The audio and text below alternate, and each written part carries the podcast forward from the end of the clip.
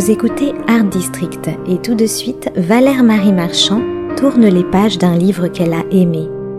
C'est la chronique au fil des pages.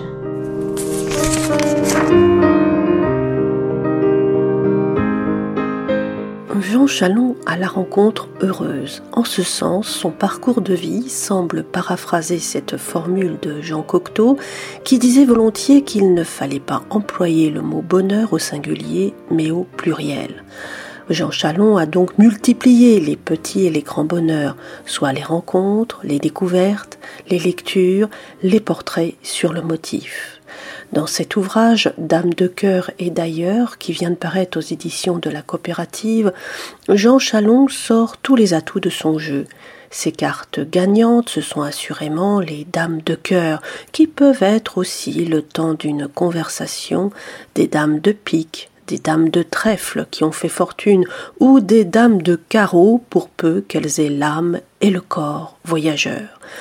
Jean Chalon, qui fut pendant des années chroniqueur au Figaro littéraire, est surtout un portraitiste et un biographe accompli.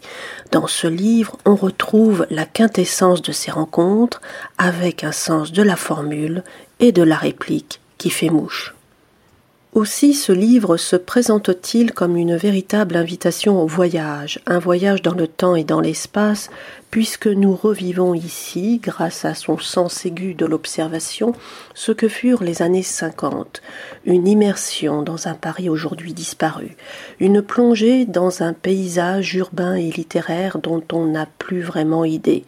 On y croise notamment Nathalie Barnet, surnommée l'éternelle conquérante, Florence G. Gould, que l'auteur définit comme une amoureuse des perles et des bulles, Louise de Villemorin, qui nous apparaît sous les traits d'une sexa sexy, Mappy de Toulouse-Lautrec, qui, précise l'auteur, cultiverait le bonheur dans la soupière, Marie-Laure de Noailles, qui est présentée ici comme la Lolita de Jean Cocteau, ou bien encore Marie Bibesco, qui prend le surnom d'éléphant de Malraux. Sans oublier Jeanne Voilier, Léonore Fini, Anaïs Nin, Marie-Noël, Ella Maillard, Alexandra Davinel, Colette, Lola Flores, Jacqueline de Lubac, Simone Gallimard, Françoise Sagan, Marie Laurencin, Marguerite Yourcenar, Violette Leduc. En bonus, Jean Chalon convoque également des muses qui, comme Colette, George Sand ou Virginia Woolf, enrichissent son panthéon personnel. Mais le name dropping a ses limites et ce livre ne se résume pas à ses seuls effets de bande-annonce.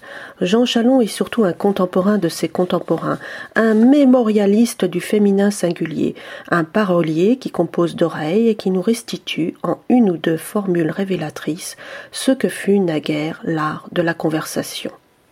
On y apprend notamment que les fameux déjeuners de Florence G. Gould sont nés d'un face-à-face, d'un porte-parapluie avec une commode, ou bien encore que ce diable de Léoto mettait du rouge à lèvres et de la poudre de riz, ce qui assure Florence G. Gould ne l'empêchait pas de sentir mauvais.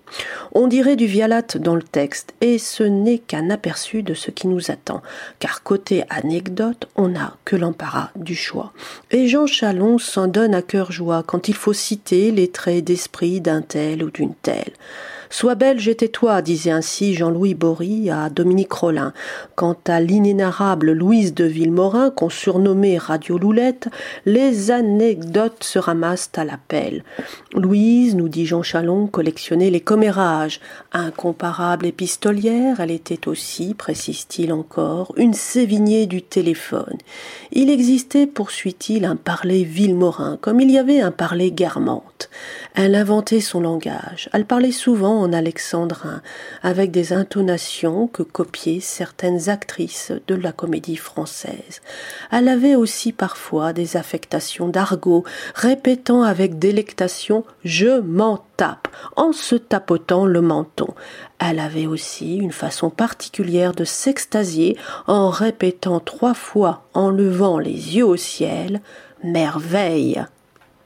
Autre rencontre marquante, celle d'Alexandra Davinel, que Jean Chalon décrit ainsi. En 1969, c'est une centenaire pleine d'avenir. Elle a trois livres en chantier. Fait au printemps renouveler son passeport puisqu'elle a envie de retourner en Inde, en auto, en passant par la Russie. Partons, dit-elle, j'aviserai. Alexandra part en laissant ce dernier message. Tout est vain, mes amis, sauf une chose, la bonté. L'élégance, le bonheur de vivre et l'esprit fair-play sont souvent au rendez-vous de ces portraits colorisés à l'ancienne. Celles qu'on appellerait aujourd'hui des influenceuses ne sont jamais à court d'inspiration et officient en toute discrétion dans la cour des grands. Tel est le cas de Simone Gallimard qui par sa seule présence modifia à jamais le Mercure de France. Simone Gallimard, nous dit Jean Chalon, était le comble du bon chic bon genre. Elle était le symbole de la grande bourgeoisie qui, depuis juillet 1789, n'a pas cessé de triompher. Simone avait le triomphe modeste, trop réservé, trop distingué pour afficher la moindre émotion, un modèle d'excellente éducation et d'exquise manière. Une fois, une seule, cette dame au cœur très littéraire s'était laissée aller à cette confidence. Je suis plus Gallimard que tous les Gallimards. Parmi les portraits les plus réussis, j'ai particulièrement apprécié celui de Françoise Sagan, une rencontre que l'auteur qualifie d'amitié sans lendemain et qui nous offre une belle leçon de vie. Ce qui manque à notre époque, lui confie Sagan, c'est la gratuité. Faire quelque chose sans que les gens le sachent. Faire quelque chose pour rien, c'est grisant. Notre époque est trop matérialiste et trop exhibitionniste avec ces gens qui racontent leur vie et se complaisent dans l'affreuse L'imagination est la seule vertu qui nous reste, et c'est peut-être la première des vertus, l'imagination. Elle permet de se mettre à la place des autres, elle rend tolérant. Cet ouvrage vous réserve encore plein d'autres épisodes croustillants, mais je vous laisse le soin de découvrir cet autoportrait au miroir qui reflète en arrière-plan et en toute discrétion quelques réflexions sur le dur métier de vieillir. Pour Jean Chalon, l'admiration n'est pas un vain mot, mais la meilleure façon de dépasser sa modeste existence. Alors prenez le temps de cheminer avec lui auprès de ces dames de cœur qui lui ont tant appris et qui ont fait du verbe vivre une destination à part entière.